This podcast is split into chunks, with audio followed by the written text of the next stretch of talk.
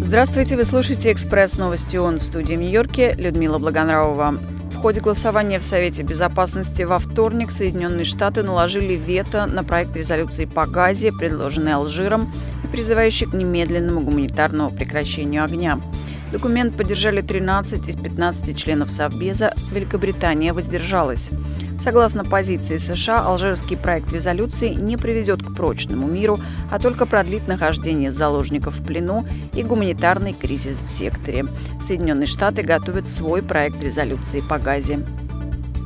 Согласно результатам исследования Управления Верховного комиссара по делам беженцев УВКБ, большинство опрошенных украинских беженцев и внутренне перемещенных лиц выразили желание вернуться домой. Участники опроса назвали нестабильную ситуацию в Украине основным фактором, препятствующим их возвращению. Их опасения также включали отсутствие экономических возможностей и жилья. ОКБ призывает международное сообщество выделить 993 миллиона долларов, из которых 599 миллионов будут направлены на помощь беженцам в принимающих странах. Всемирная продовольственная программа ООН ВПП заявила, что она была вынуждена приостановить поставки продовольствия на север Газы до тех пор, пока там не будут созданы безопасные условия.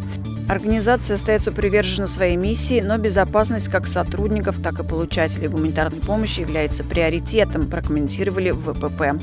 В декабре ООН и ее партнеры предупреждали о риске массового голода на севере Анклава, который может наступить там уже в ближайшие месяцы.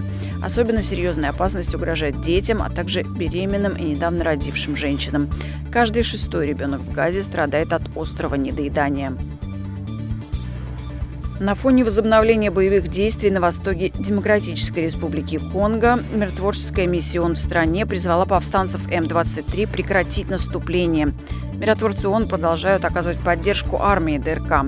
Об этом сообщил в понедельник официальный представитель ООН. По его словам, бои и неизбирательные бомбардировки приводят к истощению и без того ограниченных ресурсов, необходимых для оказания помощи мирному населению. Кроме того, ситуацию усугубляют последствия масштабного наводнения. Кризис ДРК обсудили во вторник в Совете Безопасности ООН. Это были экспресс-новости ООН. Всего вам доброго.